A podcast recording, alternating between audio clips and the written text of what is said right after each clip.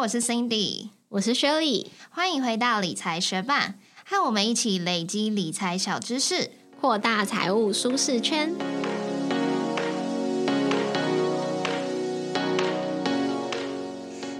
几个月有在关注我们的学伴，应该会从各个平台中得知我买房了这个消息。那如果你还不知道我是谁的话，我也自我介绍一番，因为大家常觉得我们的声音很像。我是 Cindy。过去我们其实就有针对买房这个议题有蛮多的介绍，比如说我们有介绍过预售屋，Shirley 在买他的新家的时候有分享说他的新城屋买房的流程。然后呢，我们过去也有介绍过法拍屋，也有介绍过中古屋要怎么议价等等相关议题。之前我在各个平台分享说我买房子的时候呢，也有跟大家提到说我其实买房的流程跟大家的流程应该是不太一样的，因为我这次就是买到法拍屋。那大部分的学伴应该都对法拍屋不是很了解，就包括我自己身边的朋友，听到我买法拍屋的时候也是充满着好奇。那其实我们过去在第一百四十二集就有介绍过什么是法拍屋，那买法拍屋有什么限制，有什么优点？想要去买法拍屋的话，有什么前置作业要做？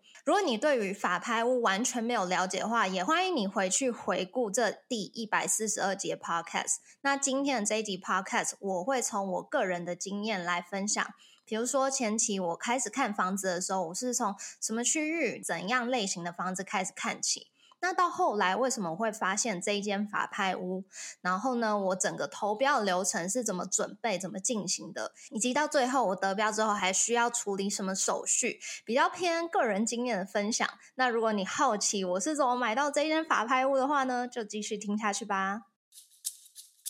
那我就先从我是从什么时候开始看房来跟大家分享起。其实我印象我。开始看房应该会是三四年前的事情了。那那个时候我看房的区域以及我看房的标的，大部分是偏离我家比较近。的一些预售屋，或者是离我家比较远，可是是一些新兴从化区的预售屋。你说你家是指林口那边吗？对对对对对，从林口那边开始看起。可是那时候的看就是有点有一搭没一搭看，因为那时候还没有说真的很确定我要跟我男朋友结婚，所以呢，那时候刚刚去看房，我也只是处于一个说懵垮懵垮，就是边边看边聊。边了解房价目前如何的这种感觉，并不是那么有决心说好我要赶快找到我们两个心仪的房子的那种感觉。所以那时候看的频率比较低，看的物件也偏少，然后都以预售屋为主。所以有时候周末的时候，就是跟他爸妈或者是跟我爸妈，我们就会去一些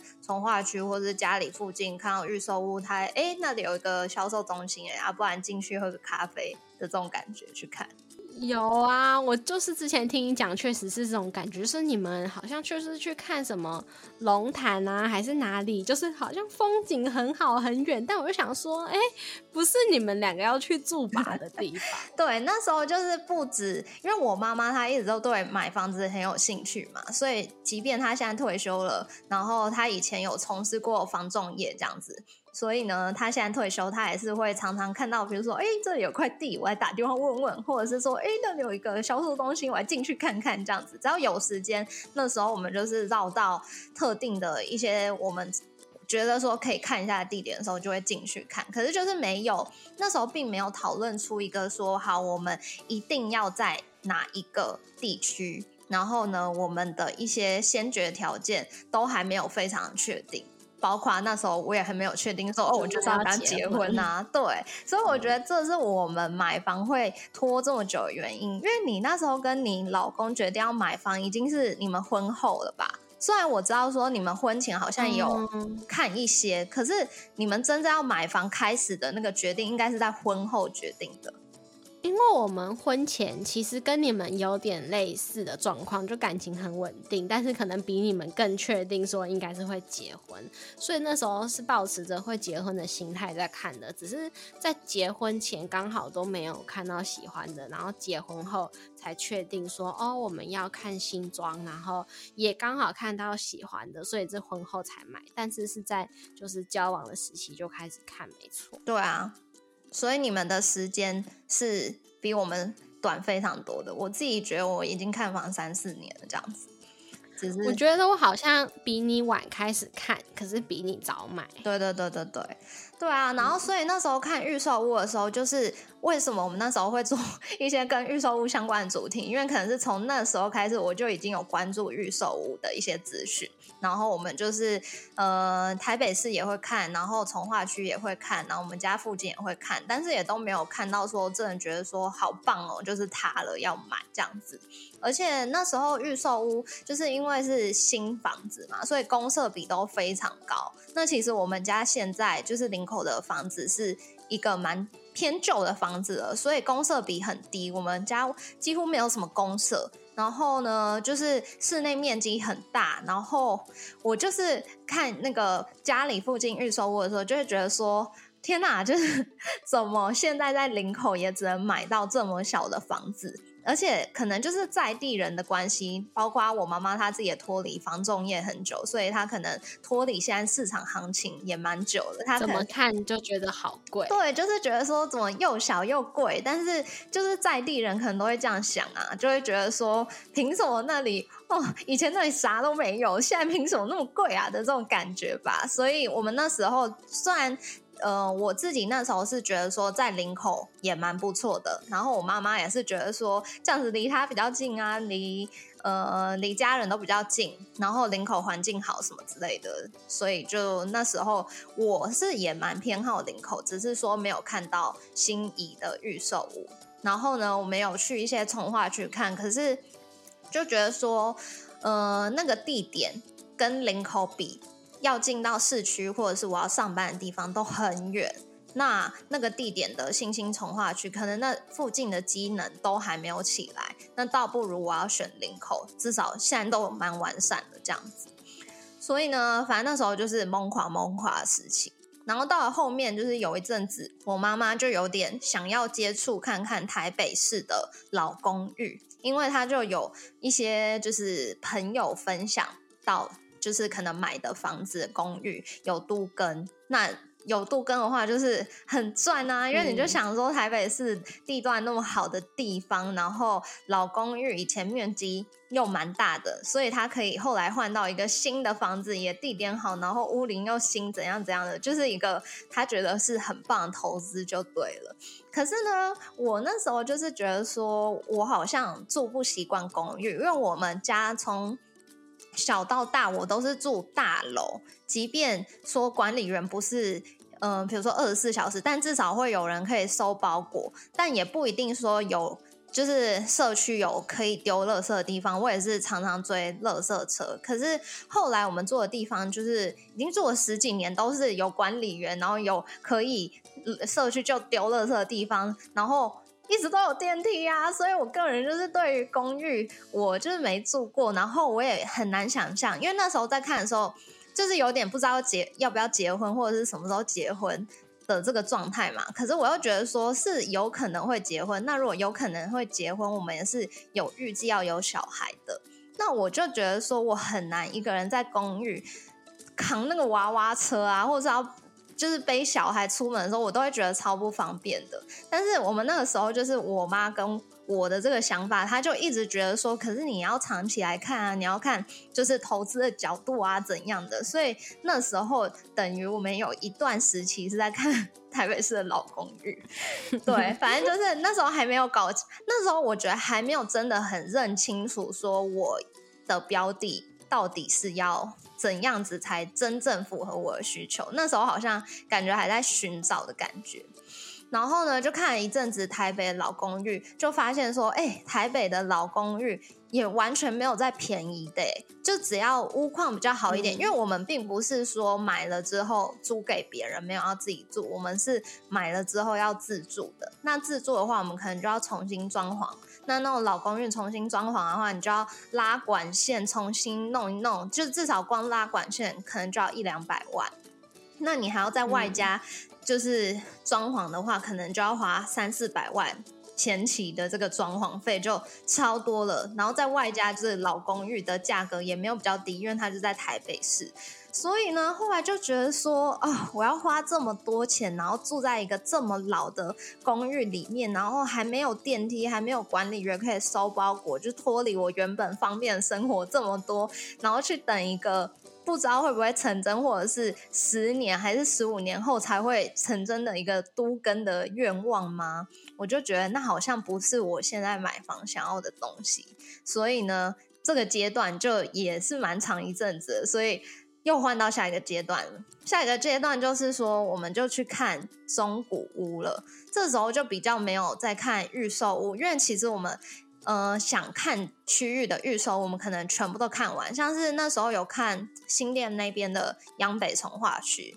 只要那里还有样，就是接待中心，或者是呃，应该是每个社区的每个社区的接待中心还有开的，我们那时候全部都去过，所以那里的。社区啊，然后那里的房价我们都很了解，然后林口的也是，因为林口我们就在地人，所以就知道说会锁定 A 九，就是会只锁定基捷附近的房子，然后那边预售屋也不多，所以很快就看完了。所以接下来我们就进入看中古屋的阶段。那在看中古屋的阶段，我们就是又重新范围又回来了，就是我们就连那个基捷林口基捷那边的中古屋开始看一轮，然后呢台北。各个区域的中古屋开始看一轮，然后呢，反正就是任何区域的中古屋，我们好像都会看。台北的呃内湖啊，然后新店啊，反正就是我们网络上搜寻，觉得说，哎，这个价格好像是我们负担 OK，然后看起来屋龄没有老到我们觉得二十五年以上，对我们来说是比较就是偏老了，所以我们就会选择二十五年以下的。那在这个范围内，我们其实就是有空就去看这样子。然后呢，就看了一轮，也发现说，哎，其实林口真的是在这个中古屋，因为林口的房价就是还没有台北市贵那么多嘛，就是它几乎是台北市的半价了吧。嗯，对啊，所以我们那时候在看中古屋的时候，也觉得说，哎，其实林口真的是啊，我就在地人，我就蛮喜欢林口嘛。然后呢，你用相同的价格，你可以买到的居住环境，你可以买到的平数都多很多。所以呢，我那时候就是也觉得，哎，买林口是蛮不错，也有锁定几个社区是觉得说可以买的社区。可是那个社区也有分很多不同的户型。所以我们想要的户型就是一直还没有试出，所以我们等于就是说在等房仲有没有消息这样。因为其他的社区其实就都也看过，然后就只有觉得说那个社区好像是蛮值得我们下手的社区，所以等于说林口那时候那个中古屋的区域也都看过一轮了，然后锁定了几个社区这样子。然后呢，台北市也都看很多，可是台北市因为就是。范围很大嘛，所以就不太可能说一下子把某个地区看完，因为我也不是在地人，所以我对那边的机能也不熟悉，所以我就可能挑我工作方便的地方先看，比如说南港，然后呢，我觉得南港那一区的中古屋也全部看过一轮，那那个花的时间其实就蛮久，因为要我家到南港的那个时间就车程很久，所以这个时候有比较进入。认真看的阶段了，所以呢，我们那时候比较偏，就是周末有空就会去看房。我们甚至连台风天都还去看房这样子，然后就把南港那一区就又看过一轮。可是看过一轮之后，我们还是就是都都没下手，因为就觉得说南港那一区的中古屋其实屋龄。也有偏旧，然后我们能看到，觉得说，然后它那边的价格又比较高嘛，所以我们看到我们可以负担的房子，要么就是采光很差，要么就是社区维护很差，要么就是它的格局超怪，就是没有看到觉得嗯蛮好的，要不然就是我看到我觉得还不错的，可是我男朋友不喜欢，因为我们在意的点可能不一样，他就蛮在意就是室内的那个高度。因为他身高比较高，那我比较矮，所以我可能就对那个压迫感没感觉。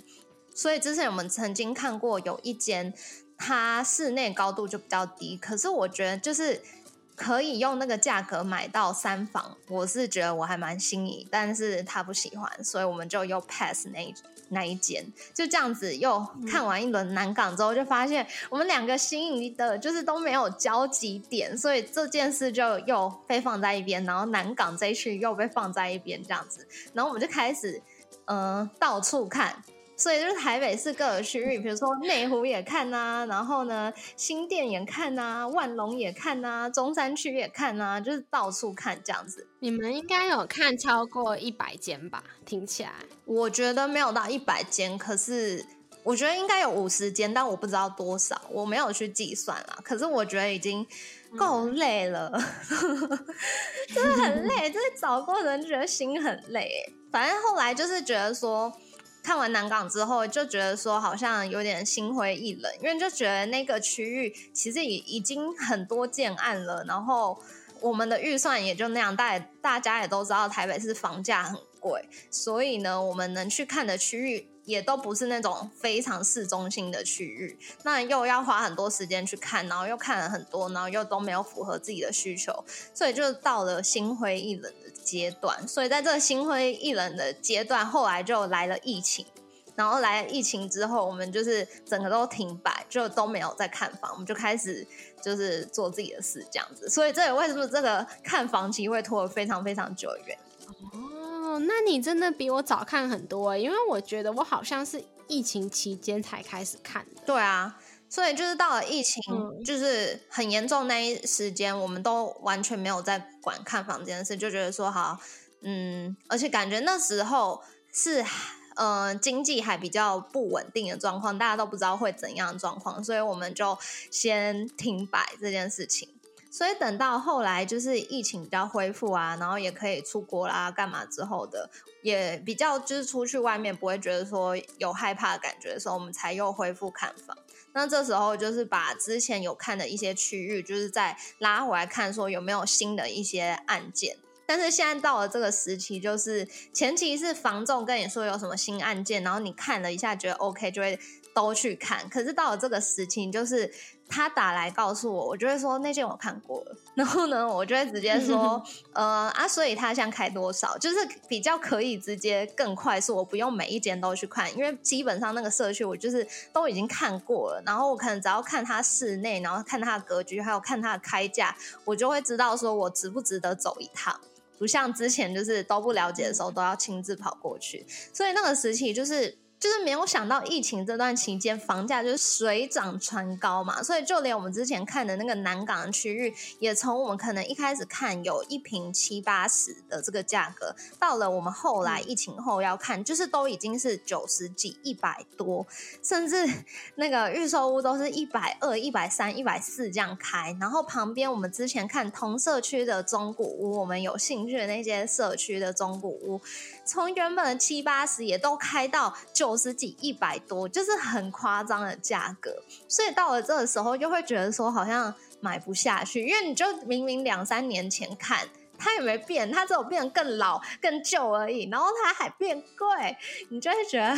What the fuck 这样子。现在学派应该觉得说，哦，终于把我的心声讲出来了，这是最有共鸣的一集。对啊，然后所以就这样看嘛，然后就觉得说，哦，南港那边真的是。心灰意冷啊，心灰意冷，所以我们就开始看其他区域，开始看看内湖啊，开始看呃，就是各个区域都看，我们就还看新店那边。曾经有几间是想要出价的，但是呢，就是好的房子，它常常不会放在网络上。你就是一定要在跟中介有维系关系，然后你要让他知道说你真的是有心想要买，而且不是随便胡乱出价的那种人，他才会把一些就是没有放到他们网站上的案件，然后是好的案件推给你。所以很多房子其实根本就没有上架过就已经卖掉，因为它就是。它就是这么好，然后它的价格就是可能就是市价那样子，可是它的条件就是特别好，它的景观可能特别好，它的交通特别方便等等的，所以，嗯，就是只能等中介推给你，你这些物件是你在网络上看不到的。所以那样子的中介是你本来可能在五九一上面看到，跟他联络，跟他看了几个房子，还是说你去你想看的区域，然后你就会走进一间店，开始跟他们分享你的需求才认识？都有，因为像是之前，比如说我们比较锁定某个区域的。时期，我们就会先在网络上看很多，比如说那个区域，我们想看几个社区嘛，那我们就会联络那个区域的房仲，直接打电话问说，哎，那你有什么推的案件还是什么？我有看到这几个啊，他们状况怎么样啊？然后就跟他聊一下，他就会留你的资料嘛。那接下来他就会说，哎，可不可以加 line 啊，还是怎样的？所以他们就后来就会积极推给你。然后就是在这个互动过程中，比如说他推给你，就哦这个不喜欢，或者哦这个格局不好，哦这个采光差，他就会更抓得到你想要什么东西嘛。那如果你跟他互动良好的话呢？就比如说他约你来看房，你都觉得说 OK OK，我我可以去看这样子。然后比如说你也主会主动问他说，哎，最近有什么好案件还是什么之类，就是你们要维持这个关系的话，你就比较可能会拿到这个他推给你的案件。这个地方也是我觉得大家就是要跟房仲保持好关系，因为毕竟他们才是有用最多案源的人。然后你在网络上看到，像是我有加入一些房。源相关的社团，可是就是看久了，你就会发现说都是那几间，或是都是那些人在剖，然后怎么剖了那么久还没卖掉，就是因为那一些房子很可能就是条件不好的房子，所以他才会剖在社团上。因为那些条件好的房子，他根本不用剖上网，他就已经卖掉了，好不好？所以后来。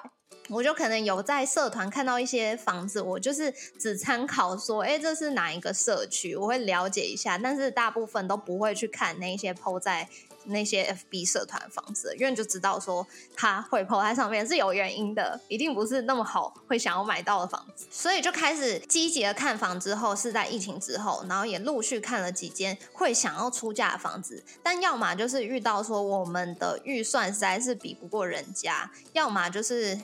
真的有一次是我们已经约好屋主隔一天要出来签约喽，而且我们中间已经议价非常久，我们已经议价，然后还把我们的价格拉升到拉升多一百多万了，然后屋主也觉得说 OK，他可以出来跟我们签约了，但是呢就不止我们这一组客人嘛，所以呢，隔呃前一天晚上房仲就告诉我们说。呃，有另外一组客人愿意出价多七万块，所以就被他买走。才多七万块，那你们没有加八万块上去的机会吗？没有，因为他多七万块，但是他是要付中介费的。但我们那时候谈到的条件是跟中介说，我们不付中介费的。所以呢，等于说我加的这，就算再加上去，也是会再多个。嗯，多个几十万上去，所以就会整个报我的预算，并不是说我加八万块我就可以因他买得到这样子，并没。那那个是不是因为那个中介这样子收不到你们的中介费，所以他就 有点搞你们？我真的，我真的觉得那个中介是怪，嗯，就是因为我觉得后来其实我一开始也是蛮天真，就是中介想要问什么啊，或者是他问我什么问题，我都。蛮蛮据实以告，可是后来就发现说，其实真的油条的中介很多，然后诚恳的中介我遇到的不太多，所以呢，油条的中介，我觉得我想要买的那间房子也是其中一个我遇到的，但还是很感谢他有介绍这间房子给我啊，只是说我们互动的过程中，他就是完全没有帮我跟屋主议价的。这个想法，他只有完全就是想要我们抬升价格，就是一直说这里的行情怎样啊，然后有别组客人怎样怎样之类的，就完全没有说好我帮你约租屋主出来谈，或者是我打给屋主来帮你说服他看看之类的。那个房源是可以，呃，它不是专任的，所以很多间房仲都可以共同卖，所以我们跟看的那个中介是其中一个房仲。呃的品牌，然后呢，另外一组后来买到的那个，他们是另外一个房仲的品牌，所以也不太算啦。但是在互动的过程中，我觉得我一直感受不到他的真心，所以我也不知道说他到底说的这个有另外一组客人是真的还假的，就中间一直很怀疑这件事情。但后来就真的被买走了。我后来也看到实价登录，我就想说，OK，那他说的是真的，这样只是他跟我互动起来，感觉会让我觉得蛮不能信任他的。嗯，对。好，所以这就大概是我整个前期看了预售屋、看了新城屋、看中古屋的整个流程。那为什么后来我会看到法拍屋呢？其实有一些法拍屋啊，你如果有加一些代拍法拍屋的粉丝专业，或者是他们的网站，你有追踪的话，就会看到很多法拍屋相关资讯。那这些资讯，其实我们之前呃介绍法拍屋那一集第一百四十二集。也有介绍过要怎么查到法拍屋，基本上就是去法拍屋的公告查询系统查就可以了。那要不然就是去我刚刚说的，你可以追踪一些会有代拍的那些法拍屋的呃部落格或者是粉砖。那我自己其实是在查我喜欢的那个社区的时候，看到也有这个物件。因为除了法院的那个系统之外，刚刚说的代拍的，他们也会有自己的网站。那他们的网站其实也会做的有点类似，就是一般房仲网这样子。所以他会把那个物件的呃，它的权状、它的平数是多少，然后它有没有车位，然后它的社区是什么，屋龄是什么，这些条件，就是你一般在房仲网上面会看到的资讯，都把它写上去。然后我是在看到我喜欢的那个社区的时候，我就突然又看到说，哎，这个法拍屋它出现了。但是我也不知道他的状况，然后我也不知道说他什么时候要拍，因为他那时候的状态是停拍的，所以我就是一个等待当中。然后那时候我想要买的那间房子不是多七万块被买走嘛，所以后来我就也有点就是又进入第二波的心灰意冷期，所以我就想说没差，那我就先忙我的婚礼嘛，因为我婚礼也是很多事情要准备。可是就在这过程中就发现说，哎，那。个社区我喜欢的那个法拍屋，它又出来了，它又开始公告要拍了。哎，那你原本说的那个停拍是怎样的情况？就是一些法拍的案件，他们虽然有公告说好，比如说我一月一号是拍卖当天，可是它有可能在一月一号来到之前，甚至是当天都有可能停拍。那就是说，这个案件就是目前就是他们可能。呃，那个债务人跟那个债权人有协商，可能要怎么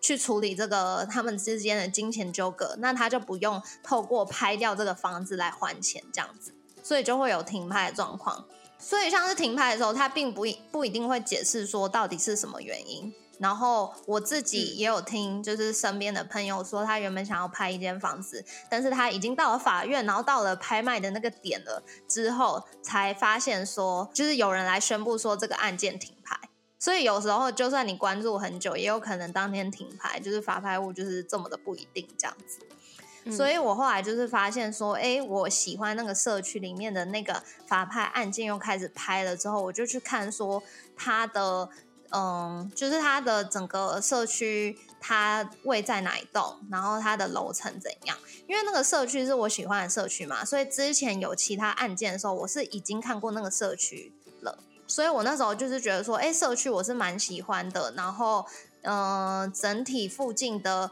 一些。周遭环境我也是觉得蛮 OK 的，所以我就一直后来有在关注那个社区，所以发现这法拍案件的时候，我就是去请教说，我身边有接触过法拍的一个阿姨。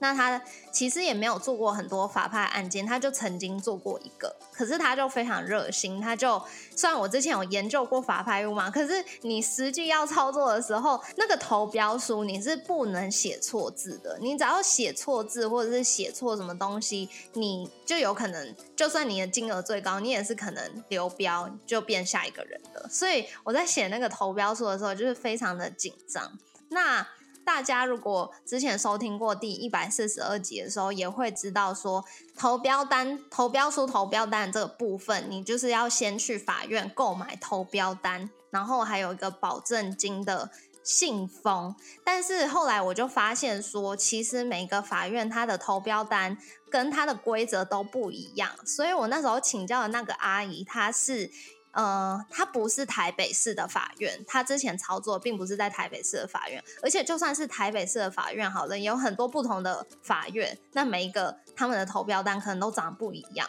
所以大家就是，如果你有想要买的法拍屋，你要去看说，那它是在哪一个法院，然后你要去那个法院购买他们的投标单才可以。那后来我就是拿到投标单之后，就去看说我要怎么写这个投标单。其实网络上都有教学，那我之后也会把我的这个投标单要怎么写的这个步骤放在我们的文字稿上面，大家有兴趣的话可以去看。酷哦！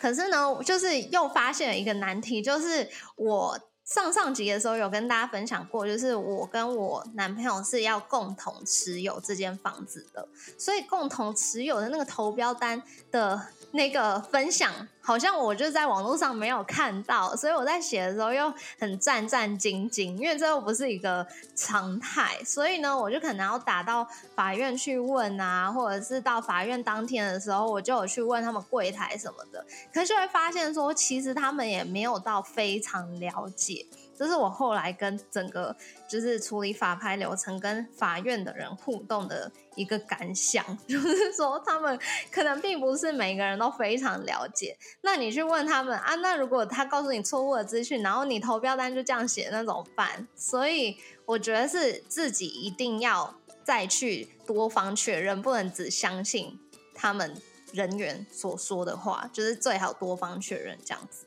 比如说，有一些法院我知道的，就是那个阿姨跟我经验分享，就是她要有影印身份证正反面，然后把他们跟你的保证金支票放在一起。但是像我的那个法院，就是我不需要这个流程，所以大家真的要搞清楚自己投标的那个案件法院的流程是怎样。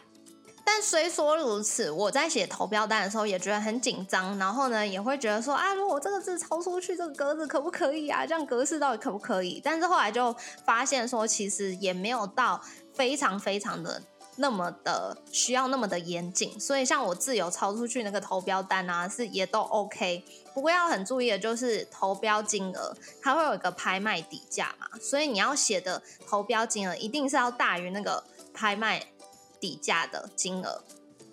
然后呢，它还会有一个保证金，你要准备嘛？那那一个是你当天在投标的时候，你就要开好支票，确定的金额放在投标单里面的。所以你要怎么开那个支票？我那时候又遇到困难，因为就像我前面说，我们是共同持有嘛，那是我们两个的名字一定要平分才可以吗？还是说我可以一百万，然后他可以四百万呢？就是这个又是我遇到的第二个困难，所以这时候就是又打去法院问，那他就是给我说，哦，金额呃登写在谁的名字的支票下面是无所谓，只要加起来有到他们公告的那个。保证金的金额就可以。那之前有说过，就是保证金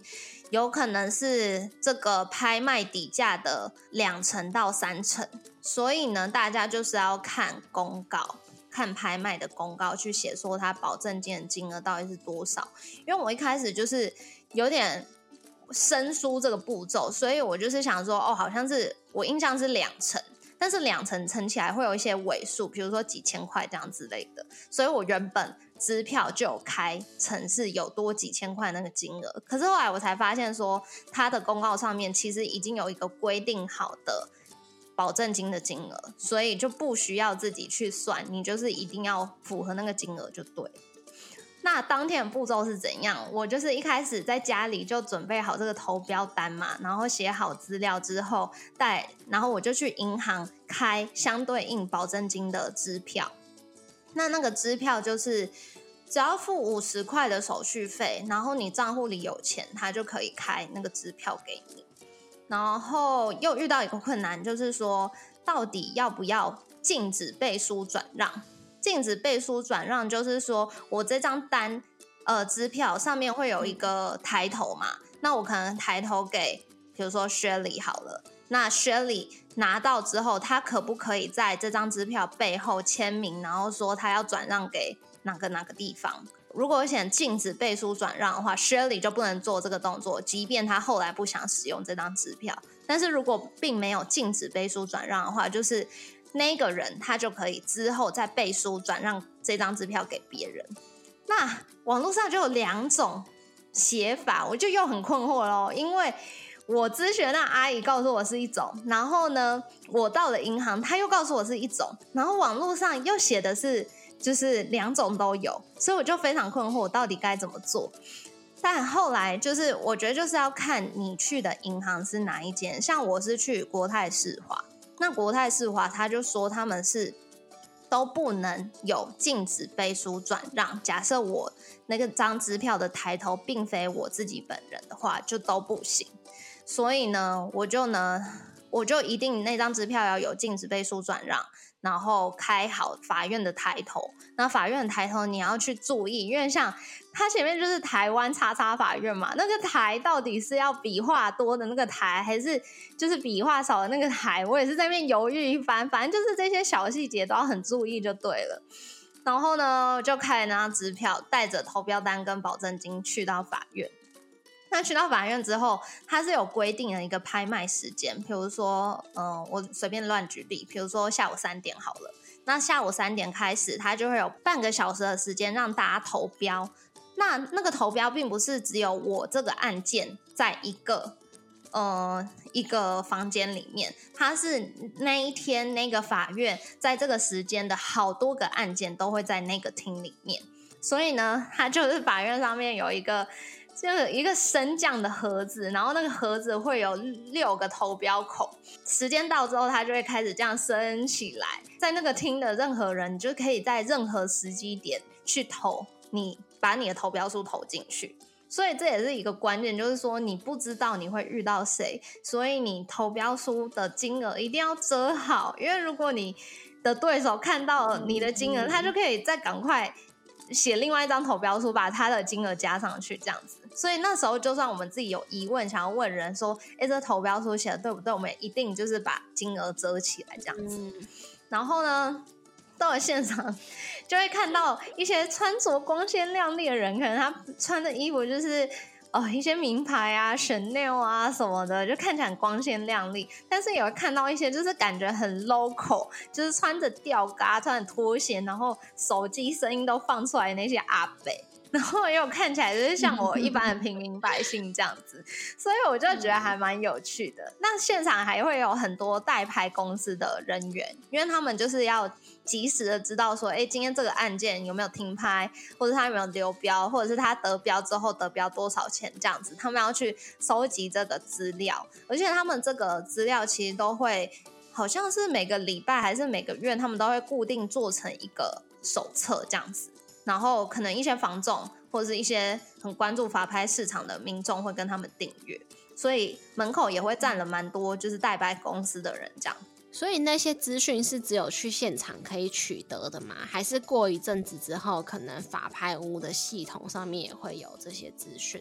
其实我后来有去查，就是我在法院的那个系统，我后来想要查我自己的这个案件，时间过了之后我就查不到了。但是我一开始注意到这个案件，就不是从那个法拍，就是法院的那个法拍系统去看，我是在代拍的网站上面看到的。所以我后来再点去同一个代拍网站上面，它就会写已得标，可是它也没有告诉您说得标是多少钱。所以可能这个资讯就是真的要等到实价登录。后来我就发现说，实价登录只有买卖。才会需要登录在实价登录上，那这个算是法拍，它就不需要登录在实价登录上，但可以再去法拍公告系统上面查询。但我不太确定价格多久会在系统上面显示，不然也可以打去代拍公司直接问一下。那我自己是去自己拍嘛？那为什么有些人要找代拍公司？就是因为刚刚说了，其实就是有很多小细节要注意。那如果你投标单没有写好的话，那你可能就又流流标。所以或者是说，你其实工作也很难弹性敲出时间，这样子你也很难请假的话，那你就不一定能在投标当天去投标嘛。所以就可能要请投标公司、代拍公司这样子。那他们可能也会给你比较，他们就他们观察这个物件应该要多少钱以上才拍得到这些经验分享。只不过当然不会是免费的，所以如果你请他们代拍的话，可能手续费会是三到六趴，也是一笔蛮庞大的金额。就跟你在卖房子的时候，通常卖房子四趴，买房子一趴一样，就会必须要预期说我的投标金额还要再外加这个手续费。所以那样子的费用是有拍到才要付，如果没拍到是没有一个基本的费用的。我们问的时候是这样，但是不是每一家代拍公司是这样，我就不太确定。可是这样他不会就觉得说，他就尽量说服你写高一点就好了嘛？因为你写高一点，你成交机会比较高啊。嗯，但是大家还是会自己去判断合不合理吧。嗯，而且我觉得，如果是会想要来买法拍屋的人，不一定像我一样是自助客，可能很多都是投资客。那他当然不会想要特别写高，让他的利润报酬率变低啊。就他们自己也是很懂行情的。嗯，刚刚有说到，就是投标的时间是。三十分钟，所以一开始真的是没有人去投那个箱子哎，所以我就想说，哎，其实今天也是蛮多案件啊，为什么都没有人要投？然后跟我一起去，就是跟我经验分享的啊阿姨，就是说通常都是最后十五分钟才会比较多人投。那真的就如他所说，就是前面十五分钟可能才一两个人投而已，可是后面十五分钟开始，尤其是最后一分钟，超多人走过去投的。那他我刚刚有说六个孔嘛，基本上就是你投哪个孔都没差，所以时间一到，就是半小时一到，那个投标箱就会整个降下去，然后重新升起来。但是它这次升起来不止。那个投标的那个孔会升起来，它下面的整个透明的箱子就会全部升起来，所以你就可以看到那六个孔底下是透明的嘛，然后你就会看到说每一个孔底下有多少投标书，表示他们不会就是做手脚，不会有突然生出来投标书或消失的投标书这样。然后接着那些法院的人员，他们就会非常迅速的把所有投标书拿出来，那他们有分。哪一股哪一股的，基本上你就可以想象说不同部门的样子吧。我自己给他们的，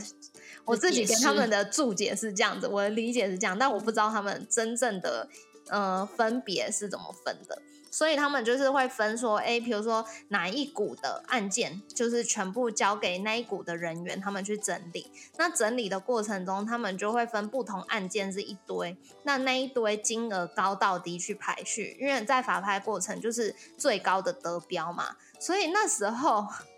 我一看就看到我得标的原因，是因为刚有说我开两张支票，一张我男朋友的，一张我的。所以他们也是除了看投标书上面的金额，然后资料对不对外，他也要去对说你开的支票那个保证金是不是对的。然后呢，他就会都把支票拿出来检查。所以我一看就看到，哎，两张支票在在最上面。所以在他还没有宣布之前，我就知道我得标了这样子。然后后面就是很有经验那种代拍公司的人也知道说是我得标。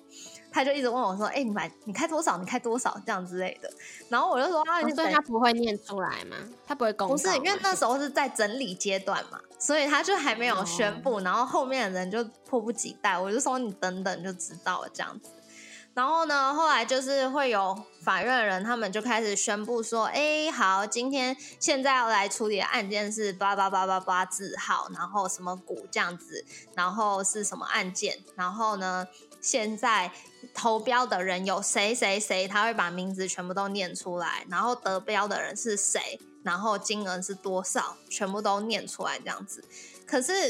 跟我经验分享阿姨就说，每一个法院的做法又不一样喽。有可能他会念前三名，有可能他会全都念。那像我这次那个法院，他就是只有念第一名得标的人。所以像我的那个案件，其实我也不知道说，因为我得标嘛，但我也不知道说我的二第二名或是第三名是谁。然后后来我会知道是，就是我男朋友爸爸又打到那个代拍公司去问，说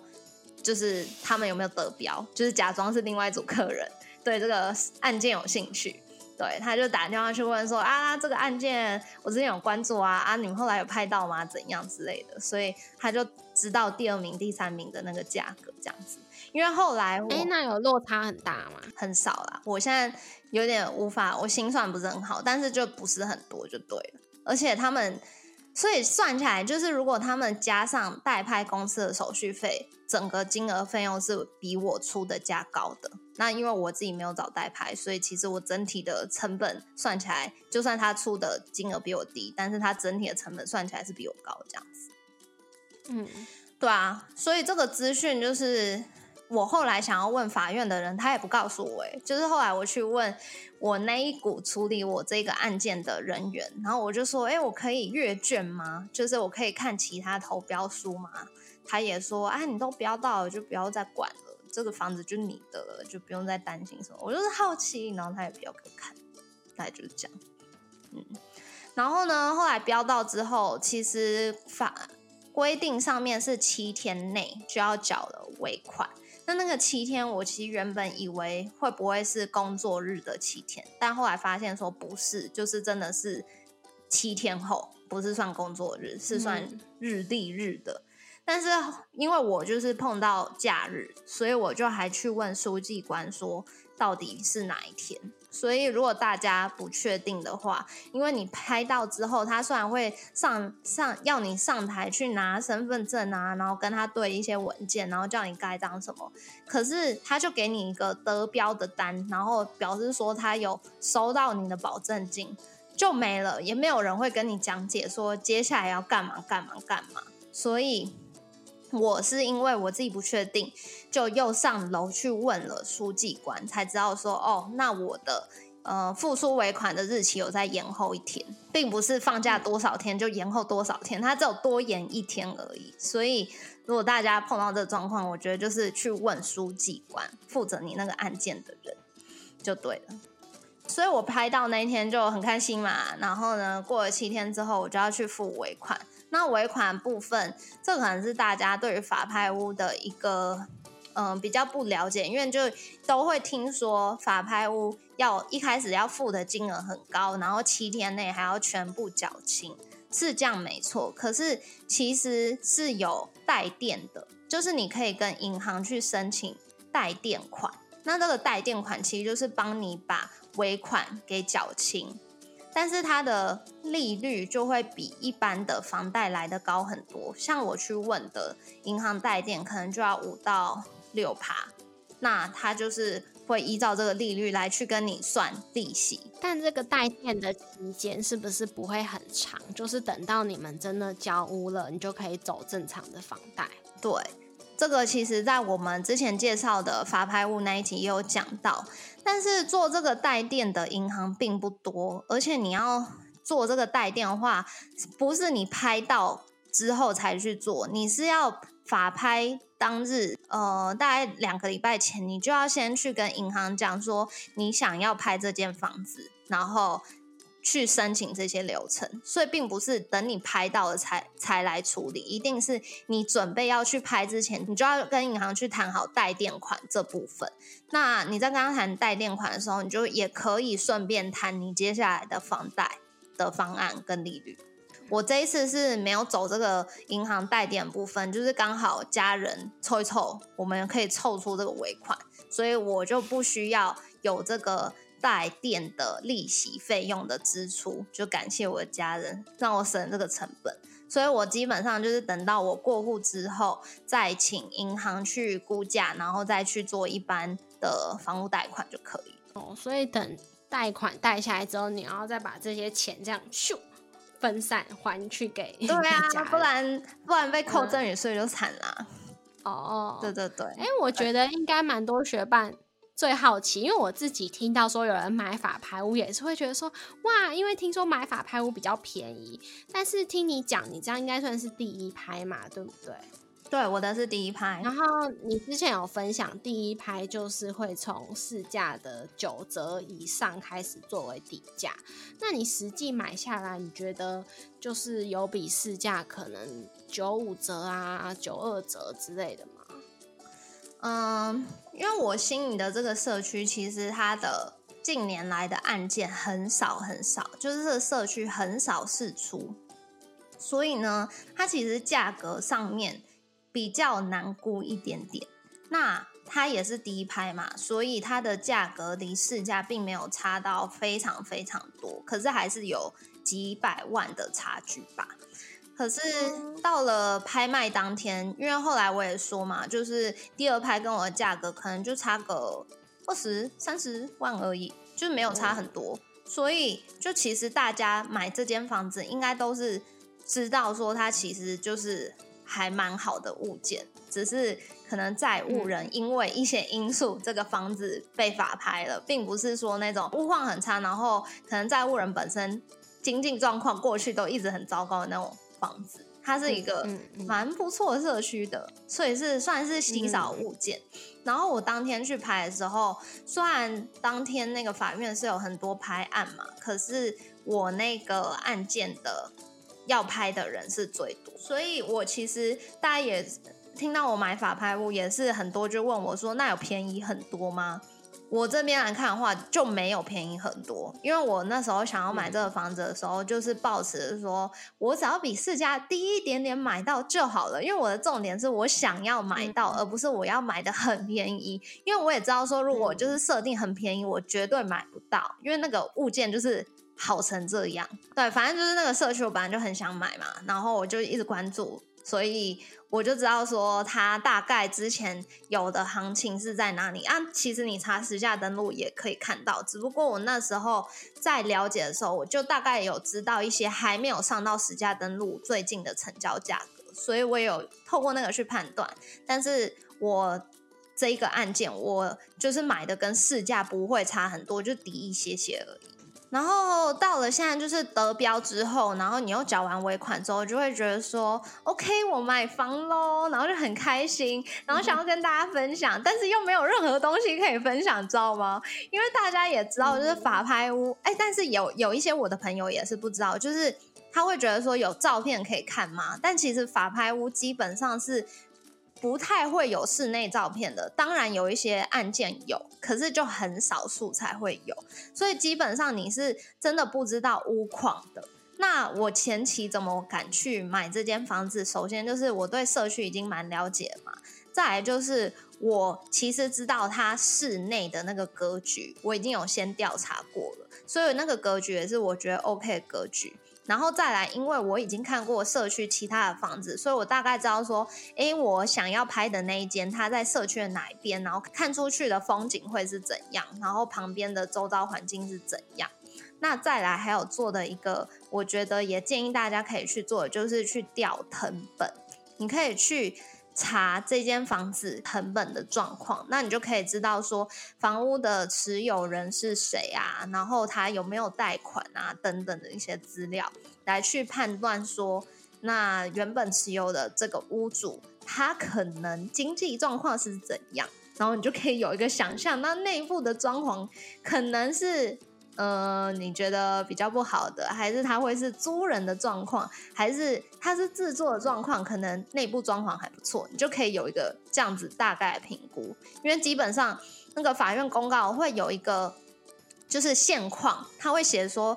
可能现况是空屋，或者是现况有人居住，或者是现况里面有大概什么东西，但是它不会显得很完整，就是让你大概有可以想象嘛。然后你去调阅藤本的话，你就是对于屋主可以在对于他的经济状况可以也有一点点想象这样子。所以后来我就是分享给大家，就是我买到房子之后就。开心了大概几天，可是后来又觉得说好像也没什么好分享，因为我就是手头没有任何资料，除了我拿到我保证金法院收到的那个一个收据给我而已，然后又缴完尾款了，然后就不知道干嘛。那接下来流程其实就是等法院寄送权利移转证明书给我，在还没有那个权利移转证明书之前，我也没有办法去缴契税，也没有办法做其他的手续，所以呢，我就是慢慢等。那原本是看网络上写说，大概等个两个礼拜内就会收到，可是我个人实际经验是超过两个礼拜，快到三个礼拜了，所以我就觉得是真的很慢的。那我拿到权利移转证明书之后，就有给我们那个社区的管委会看，那他就有跟我讲说，就是他就带有跟我讲说，哎，前屋主欠了多少管理费啊，然后。他这个房子近期的状况是有没有人住啊？怎样？就大概讲一些近况给我知道。他欠缴的管理费，你需要帮忙缴吗？呃，这也是一个重点，就是我不知道这件事情，所以呢，我其实原本原本是觉得说应该是我要缴的吧，我原本是想象是这样，而且法院的拍卖公告上面也有写说，呃，管委会说从几月开始欠缴管理费，然后投呃投标人应自行查明，然后后面有一个挂号，根据民法巴拉巴拉条这样子。但是我就是有点看不懂这个状况，所以我就原本以为是说我要负责缴清前屋主的欠的管理费，可是后来就是又上网查了一下，发现说其实近年来有蛮多案例是法院判不用去缴前屋主积欠的管理费的这些案例，所以我就觉得很困惑嘛，因为管委会就是他们也觉得应该是我要缴，所以他们就甚至把之前。前屋主积欠的那个管理费缴缴费单一次啪啪啪寄给我，就是拿给我了，所以加起来也是一笔费用哎。然后我就想说，我就去法院查证，所以我就打电话到负责我那个案件的。法院的那个部门，可是就发现说那个小姐她也不知道，然后她又说很少人会来问这个情况，她也不晓得，然后她又把电话转给书记官，然后书记官也不知道，但是我就说，但是我就是不知道，我才问你们的，所以可不可以请你们帮我查清楚？不然他原本也想要打发我，就是叫我自己去看那个民法，我最好是看得懂，我不是律师，所以呢，我就有点就是。呃，请他们就是有点，他们就半推半就，然后就帮我问到长官是一个事务官，然后事务官就是说，基本上就两种做法，第一个就是你省麻烦的话，我就是帮前屋主缴掉，但是第二种做法就是我不需要缴，但是可嗯，对，其实基本上就这样，只是管理管委会可能。他们没有办法强迫你缴，只是如果你不缴，或许他们会对你有异样眼光。对对对对对，基本上是这样。但是这个说法又得到管委会他那边总干事就是觉得说我应该要缴，所以他就有打一通电话给跟我讲说，就是他有去法院，他也有打电话问，然后那个人跟他讲怎样怎样要看民法，啊然后他就还把民法念给我听啊，说这样听起来就是我需要缴。然后他有问过他们公司的法务啊，怎样怎样，总之就是我需要缴。但我就是也跟他讲了状况，说我觉得你跟我问的那个法院的人员应该是同一位。那他当初是告诉我他不知道，所以呢，我觉得他给的资讯应该不正确。那我就请他去问他的长官，那他的长官你也可以再去问，然后就是把我不需要缴的那一段，就是跟他讲嘛。然后呢，也跟他讲说，其实你查法拍，然后管理费这几个关键字的话，你也可以看到很多律师事务所最新的案例，就是写说不需要缴这管理费的，还是说你需要我的律师来跟你联络呢？然后呢，他就说。对，然后他就说：“哦，没有没有没有，反正就他其实一直以来就态度很好啦。只是我就跟他讲说，如果是法律规定我需要负责的话，我一定会缴。那因为也不是太大笔的金额，我去缴是没有问题。可是我觉得，如果法律就不需要我去缴，我也没有需要帮别人收烂摊子吧。他就也同意，所以之后我是没有接到他针对这个议题再来跟我讨论了。”所以基本上我就只有缴我拍定到的当月的管理费而已。所以呢，后续的程序等我收到权利移转证明书之后，我就可以带着权利移转证明书加上我的身份证啊、我的印章啊，去当我拍到的那间房子当地的税捐稽征处，反正就是。缴 处理税务相关的地方，但好像台北市啊、新北市啊，他们的那个名称会有点不一样。但是就是注意要到你拍定的那个房屋当地的税捐稽征处，才可以去处理契税这件事情。所以我就还要特别请假，然后就是处理这个契税。但是处理这个契税，所以这些事情你没有找代书做。对，因为我就是研究一下，我就发现说，哦，其实也不是很难。呃，因为像法拍的这个部分，我也不需要去处理房屋税跟地价税，它都是会从那个拍定的金额去扣掉房屋税跟地价税，所以我不需要去处理这个东西。我基本上是去处理好契税，还有之后过户的这个流程就可以。过户你们也会自己去处理？对。因为整个处理完，我那时候查好像至少要一万五以上，所以呢，我就是一直跟我男朋友说，我算你啊，比半价还低啊，就五千块，五千块我帮你做完这些事情，赶快给我五千块这样，请叫我陈代书。对啊，然后反正去处理契税当天，其实你还没有办法拿到契税税单，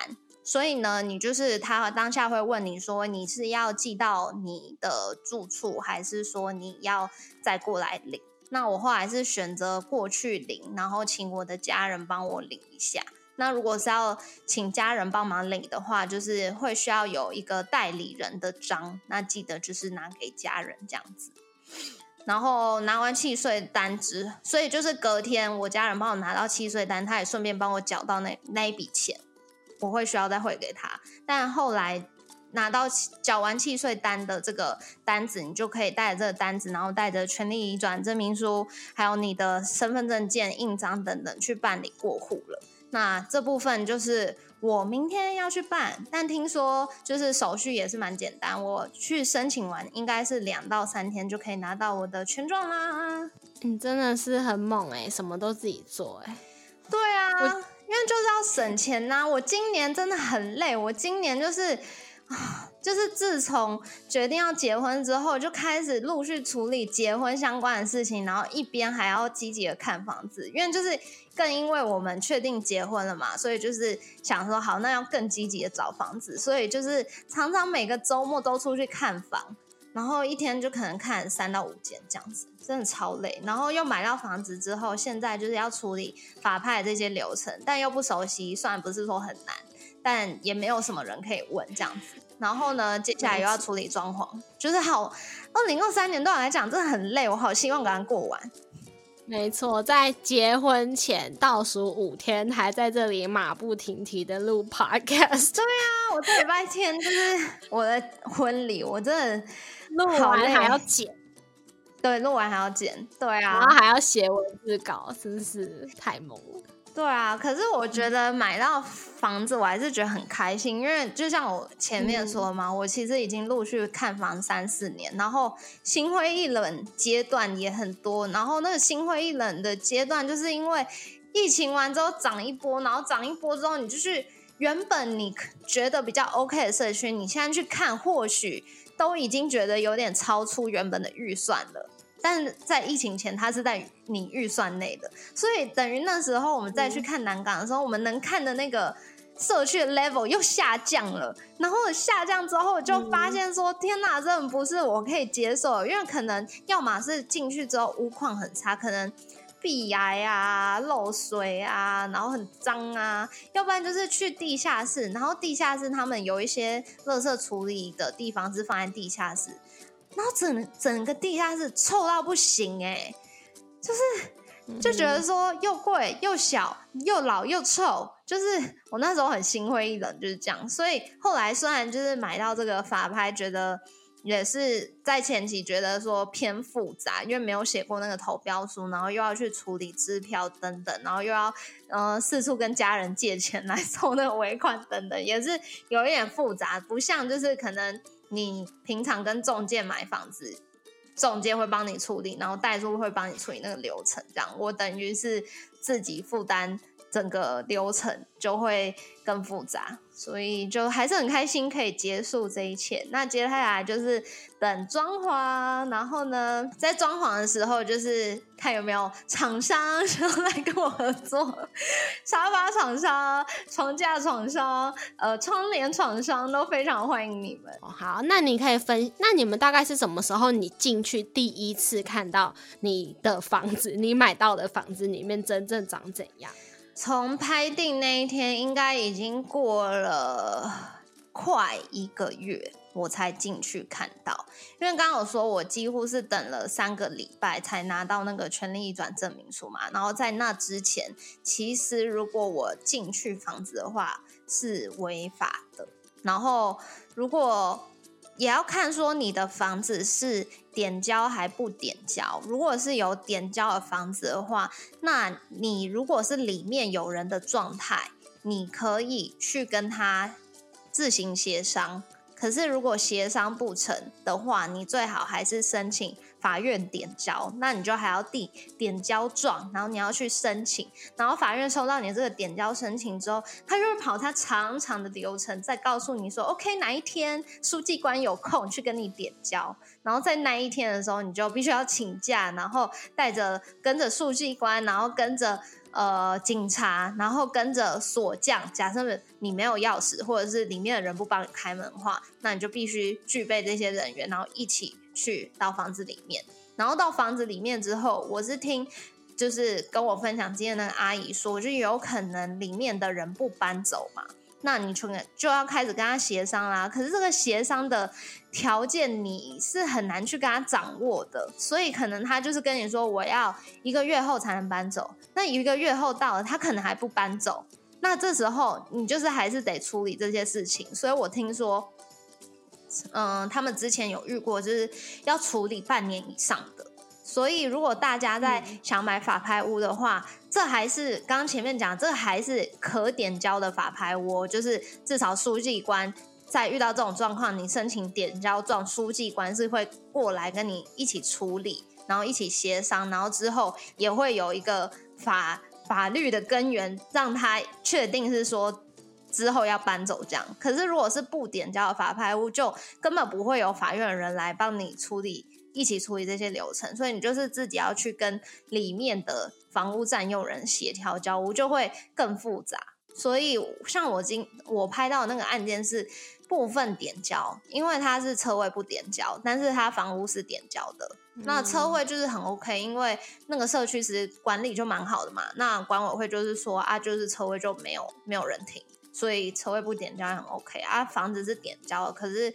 那个房子里面是空屋，所以我那时候拿到权利移转证明书的时候，我就跟那个管委会的总干事讲，然后把我这个证文件给他看，然后他就确定说，哦，我是屋主，现在屋主了。因为之前其实他那个房子被法拍之后，法院的人有来里面看状况嘛，然后贴那个封条啊，贴他们的那个法拍公告什么的。可是后来管委会的人其实也都不知道说，那现在这间房子的状况是怎样，他们也都没有在知道这些进度。所以我其实也是去了，然后找到他们的管理员，然后帮他们。然后请他们帮我找到总干事，联络上了之后，才有办法去处理接下来的流程。那我拿到权利移转证明书之后，我就是给他看，然后他确认我是屋主之后，就说 OK。但是这间房子目前没有人有钥匙，所以我要自己去找锁匠。然后我找锁匠的时候，又发现说那个锁超级难开，就是那是一个日本的锁。所以呢，那个日本的锁很多锁匠都是说非常难开，他不会开，不然就是报一个天价，什么两千五、两千六，他才能帮我开锁。然后开了之后还不能配钥匙，因为那个钥匙就是假设就没有钥匙，你就是要换掉，你就是没办法去有有没办法去配出一个新的钥匙给你，就要整个换锁。所以就是又一连串，我那时候花了好像一整个下午在找锁匠，可是就还是没找到。我想说，好，先放弃。但是后来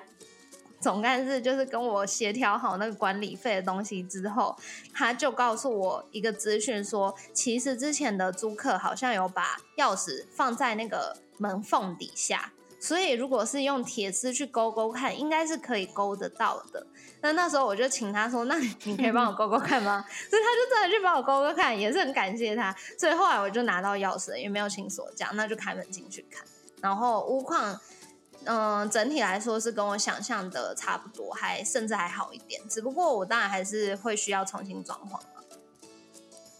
所以今天这一集就是我整个看房的过程，跟我最后买到法拍屋的经验分享。不晓得大家有什么样子的想法呢？都可以私讯来跟我呃询问，或者是跟我讨论看看哦。那我自己在这一趟就是买法拍屋的流程中，我是觉得说。法拍屋没有大家想象中的复杂跟可怕，但是它的资讯真的是不多，所以要怎么填投标书，要怎么去呃处理接下来的流程，就是可以参考我们的文字稿。当然，每一个法院它的投标书不一样，所以我也不太会知道说到底正确做法是什么。那就是推荐大家直接打到法院去问。可是他们的人员通常就是可能常常都在接这种电话，也不是会很耐烦。所以呢，就是大家 就耐着性子，就好声好气问他们的，就是他们会对你好一点。因为像是我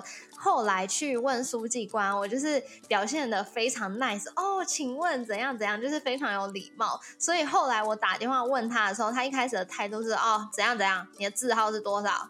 你没有讲，我怎么会知道？案件那么多。然后我一跟他讲我的字号，说哦，你是那个那个哦，然后说对，就是他们就会比较喜欢你，所以在跟这些法院的人员打交道的时候，大家也是要保持礼貌。然后我觉得。法拍的流程没有很困难，但是就是也是偏复杂，所以大家如果对于法拍屋有兴趣的话，我是建议可以追踪一些代拍的网站或者是粉丝团，你可以去看他们比较频繁的分享一些比较好的案件，因为他们会分享那些案件，就是希望吸引到别人去跟他们，就是请他们代代表。这样他们才有钱赚嘛，所以他们分享案件通常会是还不错案件，然后甚至有一些代标公司他们会拍那个社区的影片，可能两到三分钟，介绍这个社区有什么公社，然后它附近的环境什么的。所以虽然你看不到那一间法拍屋的内部，可是至少你可以透过那个影片去看到整个社区的环境。对，所以今天这集就到这边喽。相信大家听了今天这集，除了对于买法拍屋的过程有更多了解，应该更能够分辨 Cindy 和我的声音了吧？今天这集 Cindy 讲了超级多话，对啊，如果分不出来，就回去比对我们之前分享我家装潢那集，在那集里面我讲了很多话。好。谢谢你在忙碌的生活中愿意播出时间来和我们一起学习。在这边也再次邀请你在 Apple Podcast 和 Spotify 上面帮我们打新留言，让这个节目被更多人听见。同时也欢迎你到 Instagram 搜寻理财学伴，找到我们来跟我们聊一聊。如果你愿意支持我们继续把理财学伴做得更好，也欢迎你分享理财学伴给身边也想一起学习投资理财的朋友哦。我们的网站上会有文字版的整理，如果想要收藏或是回顾，也欢迎你上去看看。网址是 moneymate 点 space，拼法是 m o n e y m a t 点 s p a c e，也可以从节目的简介中找到网址哦。理财学伴，我们下次见，拜。